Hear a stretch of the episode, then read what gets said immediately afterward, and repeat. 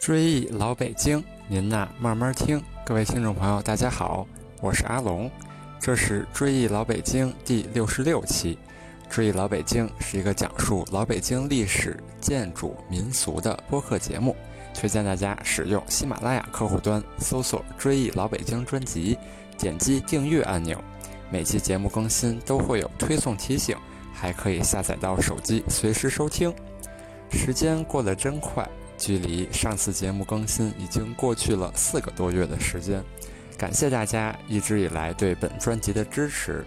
这几天，北京虎坊桥有一家小吃店即将关门的消息刷遍了朋友圈，这就是京天红酒家。到底为什么有好多北京人转发这条消息呢？原来呀，这家店以贩卖一种小吃名扬京城，这就是炸糕。咱们这期节目就来好好聊一聊炸糕这种北京小吃。炸糕可说是老北京人嘴上心上的一好，品质好的炸糕金黄酥透，咬一口黄白黑三色分明。黄的是炸焦黄的外皮，白的是糯米的皮料，有嚼头又不粘牙。黑的就是甜甜的豆沙馅儿。最讲究的是白的那部分，不能太厚，也不能太薄。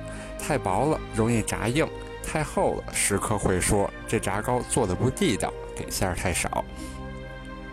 北京作为历史悠久的古城，风味小吃也非常的繁多，用料也讲究，制作精细，堪称有口皆碑。那么这炸糕有多少年的历史呢？据清代多门竹枝词记载。三大钱儿卖好花，切糕鬼鬼腿闹喳喳。清晨一碗甜江粥，才吃茶汤又面茶。凉果炸糕甜耳朵，吊炉烧饼爱窝窝。叉子火烧刚卖得，又听硬面叫饽饽。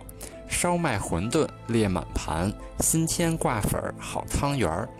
这些小吃都在庙会或沿街集市上叫卖。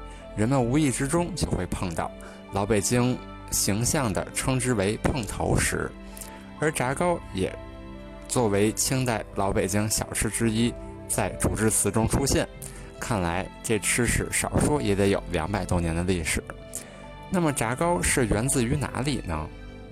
出身清朝十二家铁帽子王之一的顺承郡王家的爱新觉罗迎生先生，在《京城旧俗》里写道。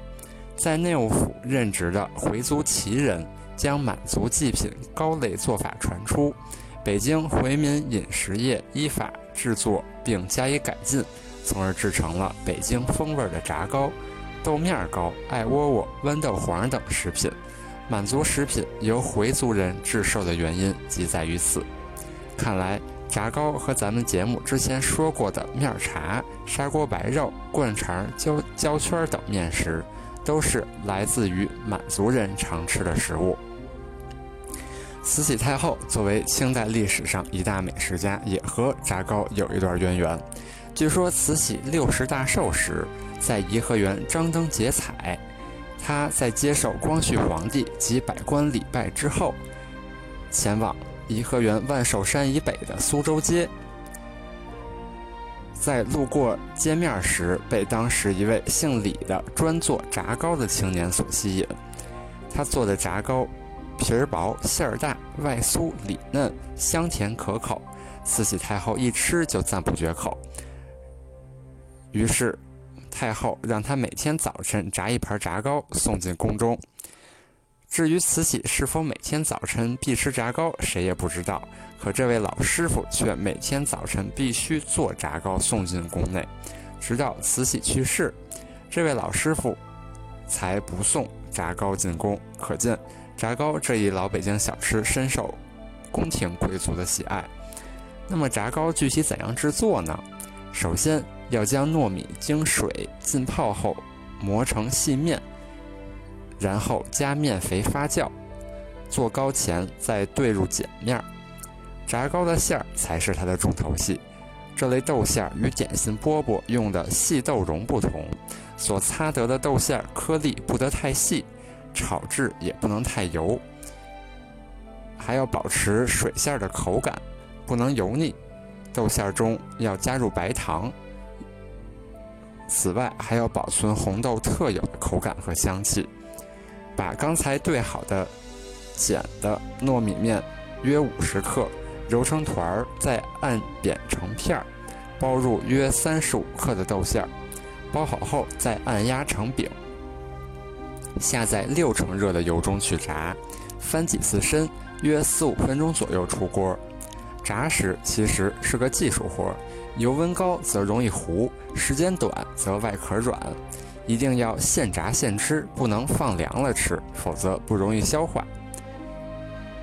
当你吃着热腾腾、酥脆喷香的炸糕，总会感觉其中夹杂着些许桂花的香气，这是怎么回事呢？原来做馅的点睛之笔在于和馅时要撒入少许的桂花水提香。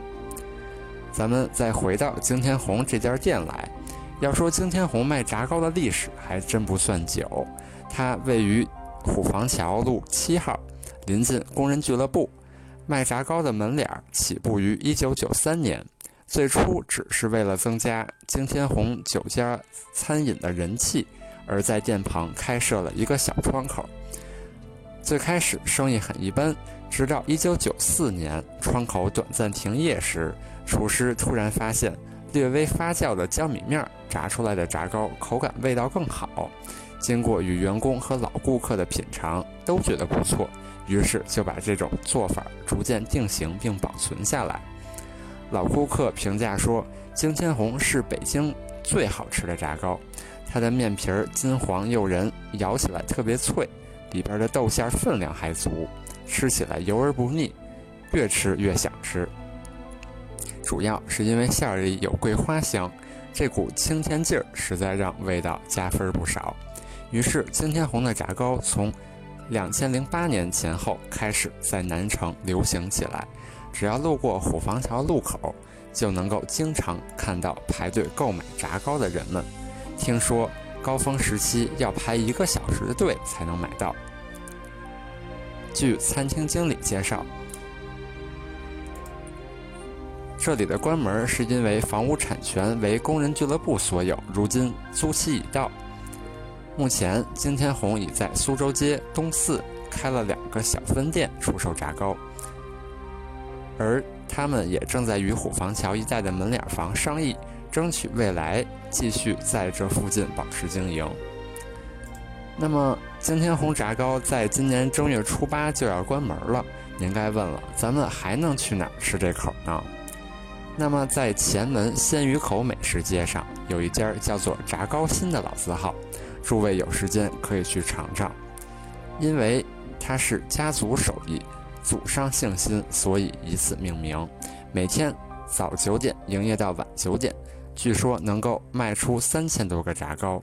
赶上高峰时，店里的小伙计们手脚不停，一分钟都闲不下来。用五个字儿来概括客人们对炸糕的评价。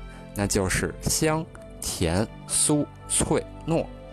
据炸糕新第三代传人的女儿回忆，当年他太爷爷就是在京城京城摆摊儿卖炸糕，后来因为战乱回了老家。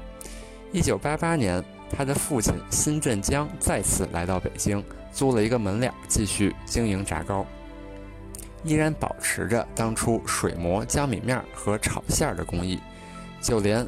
包炸糕的手法也依旧延续了打转填馅儿的方法。老北京炸糕的包制手法跟天津炸糕还是大同小异的。